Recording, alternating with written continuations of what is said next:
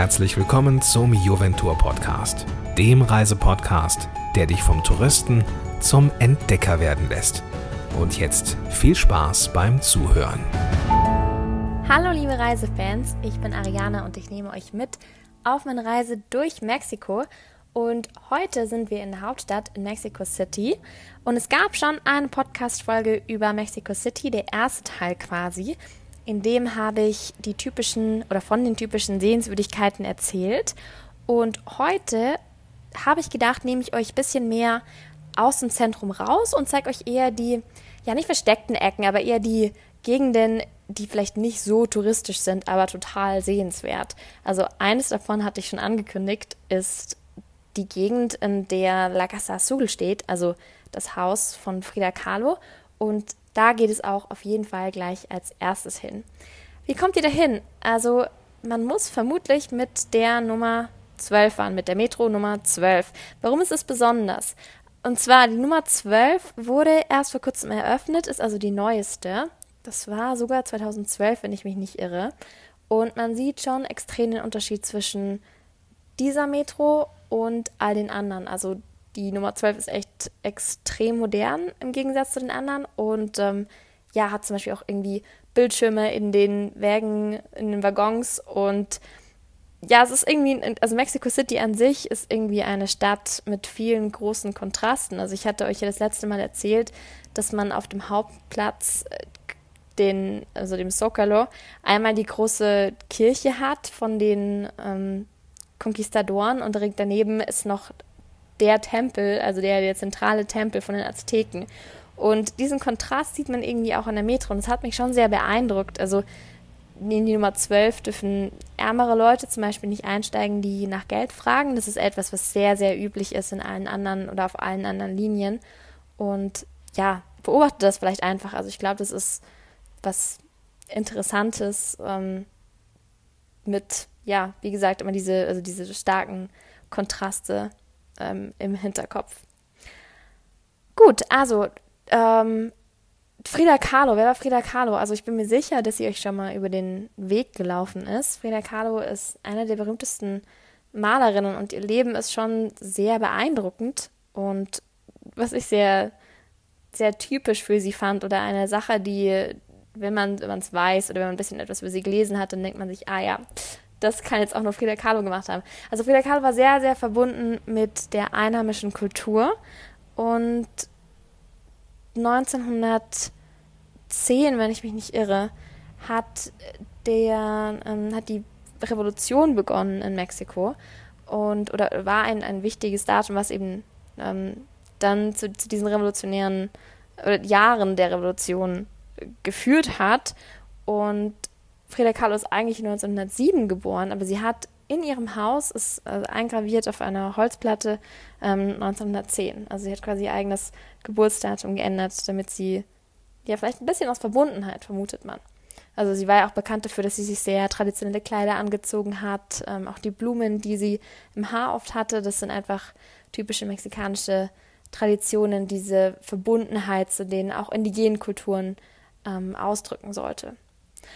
Ja, in diesem Haus ist sie geboren. Ihr Vater war übrigens Deutscher, daher der Nachname. Und auch da sieht man es wieder. Also Carlo und, und Frieda, also Frieda ist ja auch ein ziemlich deutscher Name eigentlich und wurde erst mit IE geschrieben und sie hat das E einfach rausgestrichen, sodass es spanischer aussah.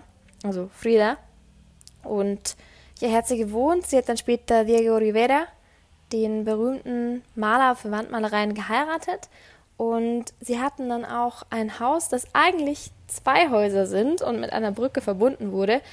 Aber als sie sich dann haben scheiden lassen, ist, ähm, ja, also ist, ist Frieda aus diesem großen einen Haus, was eigentlich zwei Häuser war, ausgezogen. Und später haben sie sich dann aber wieder gefunden und waren dann schlussendlich beide in diesem Haus La Casa Azul. Also La Casa Azul deshalb, weil Azul blau heißt und die Hausfassade in einem strahlenden ähm, Blau gestrichen wurde. Ja, also Kahlo ist wirklich eine super interessante Persönlichkeit. Wenn ihr euch dafür interessiert, dann ist Mexico City die Stadt schlechthin. Es gibt auch sehr, sehr viele Museen, ähm, auch über Diego Rivera und viele Malereien auch ähm, in, in vielen, vielen Museen ausgestellt. Also nutzt die Chance, wenn ihr in Mexico City seid. Ja, das Viertel, in dem La Casa Azul steht, hatte ich ja schon erwähnt, heißt Coyoacán. Und da gibt es einen Park, einen ziemlich großen. Das ist der Vivero Coyoacán. Und das Schöne ist, dass es da ganz viele Eichhörnchen gibt und man kann sich ganz am Anfang ähm, im Eingang werden Kakahuates verkauft, also Erdnüsse. Und dann bekommt man so eine kleine Tüte mit Erdnüssen und kann dann quasi Eichhörnchen füttern und man hat dann auch sehr schnell sehr viele Fans. Und ja, da sieht man einfach also den krassen Kontrast auch wieder, aber dieses Mal einfach zwischen dem total lebhaften Zentrum und dem ja etwas ruhigeren Tempo in außerhalb des Zentrums. Also das ist etwas gelassener. Gleichfalls ging es mir, oder, oder ähnlich ging es mir in einem anderen Stadtteil, das heißt La Roma. Ähm, das ist auch außerhalb des Zentrums ein bisschen. Und La Roma ist wahrscheinlich jetzt bekannt, weil es eines der Stadtteile ist, das sehr betroffen war nach dem Erdbeben ähm, am 19. September. Und das Schlimme an diesem Erdbeben war, dass also die Stadt wurde schon mal von einem sehr, sehr großen Erdbeben oder sehr starken Erdbeben getroffen. Das war 1985, eben am gleichen Tag. Und das ist dieses Jahr wieder passiert. Und man sieht auch noch sehr viele große Gebäude, die Risse haben. Ähm, was ich eigentlich schlimmer fand, war, dass man diese Gebäude gesehen hat und unten teilweise noch, ähm, ja, ein Kiosk zum Beispiel, in dem Leute noch gearbeitet haben. Und man weiß einfach, ja, das ist eben das, was ihnen geblieben ist und ähm, ihr, ihr Leben irgendwo.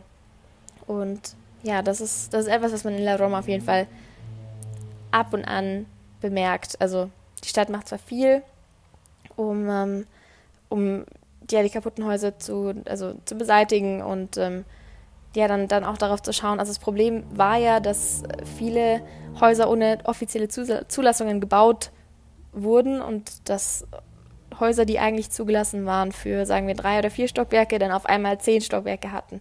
Und das war eben der Grund, warum so viele Häuser kaputt gegangen sind und so viele Gebäude ähm, dann jetzt große Risse haben und viele, viele Menschen einfach ausziehen mussten. Ja, also in La Roma gibt es den Fuente de las Cibeles. Das ist ein, ein großer, wie Kreisverkehr eigentlich. Und in der Mitte ist ein riesengroßer, schöner Brunnen. Und da sind sehr viele gute Restaurants außenrum. Da ist zum Beispiel La Sarande. Das kann ich total empfehlen. Ähm, was ich auch empfehlen kann zum Essen gehen, ist El Mercado Roma. Das ist ein bisschen wie eine Food Hall, aber, aber schöner, also uriger. Ähm, das ist jetzt einfach nur das erste Wort, was mir eingefallen ist, um das zu beschreiben. Also ähm, eigentlich auch ein, ein, älteres Gebäude, in dem jetzt eben verschiedene ähm, kleine Restaurants sind und dann auch viele große Tische und ja, da lässt sich auch sehr, sehr gut essen. Und auch daneben ist ein sehr, sehr gutes Café und da gibt es auch Eisdielen und ja, das wäre eins der Orte oder einer der Orte, den ich sehr empfehlen kann. Ja, ähm, wenn wir es von Cafés haben, also in dieser Gegend gibt es auch extrem viele Cafés für die Coffee Lover quasi. Ähm, und da kann man auch sehr schön einfach schlendern, spazieren gehen, einen, einen Tag verbringen. Ähm, es gibt eine Kaffeekette, die ist dafür bekannt, äh, quasi ähm, ja gegen die, die, die weltberühmteste Kette ein bisschen nicht vorzugehen, aber quasi eine Alternative zu bieten. Die heißt Delito Querido. Und ja, die ist, die ist auch sehr gut und sehr bekannt. Und da lohnt sich auch auf jeden Fall reinzuschauen, wenn ihr in einem der, ähm, ja, einen der, der Läden dieser großen Kette vorbeischaut. Und ja, was mir besonders gut gefallen hat in La Roma waren, dass in der Mitte von den breiten Straßen immer wie so eine kleine Fußgängerzone war und da konnte man total schön entlanglaufen und da sind auch viele große Bäume und das ist so, ja, mal wieder ein bisschen Kontrast zu dieser riesen, riesengroßen ähm, Innenstadt. Also es ist La Roma gehört ja eigentlich auch noch dazu, aber es ist eben ein bisschen entfernt vom Zentrum und äh, deswegen nicht, es ist das Tempo einfach ein bisschen langsamer, also weniger gehetzt, hatte ich den Eindruck.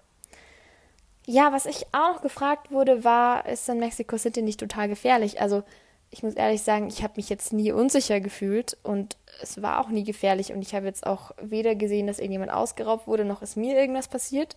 Ähm, ich kann also dieses Stereotyp vielleicht einfach wirklich nicht bestätigen. Also natürlich muss man aufpassen und man wird wahrscheinlich schon ein bisschen herausfallen als Tourist, aber gerade in Mexico City sind einfach total viele Touristen und es gibt Gegenden, die man eben vermeiden sollte und da kann man sich dann vorher einfach ähm, vielleicht auch dort mit Locals einfach austauschen. Also Tepito, Tepito zum Beispiel war jetzt eine Gegend, ähm, die man jetzt eher umrunden sollte. Also das hatte ich auch im letzten Podcast gesagt ähm, dass man einfach nicht reinlaufen sollte. Aber sonst, also die Innenstadt, da würde mir jetzt wirklich nichts ähm, einfallen, vielleicht, dass man ja einfach ein Auge offen hat und auch in der Metro schaut, dass man seine Sachen zusammen hat. Aber es ist jetzt nicht so, dass man sich ständig unsicher fühlen muss. Also ich finde, Mexico City ist einfach wirklich eine Stadt, die total beeindruckend ist und wirklich, wirklich viel zu bieten hat. Und zwar von allem. Also sei das jetzt Kultur oder sei das auch essenstechnisch mäßig. Also Ciudad de Mexico kann ich auf jeden Fall empfehlen. Und ja, ich freue mich, wenn ihr reingehört habt in den Podcast und euch vielleicht gedacht habt, cool, nach Mexico City möchte ich auch mal.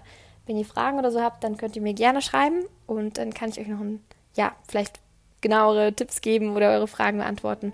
Und sonst wünsche ich euch viel, viel Spaß, wenn ihr auf der Reise nach oder durch Mexico City seid oder in ganz Mexiko an sich. Wirklich ein sehr vielseitiges Land und ja, sage wie immer, bis bald. Hasta luego. Und hast du Lust bekommen zu verreisen?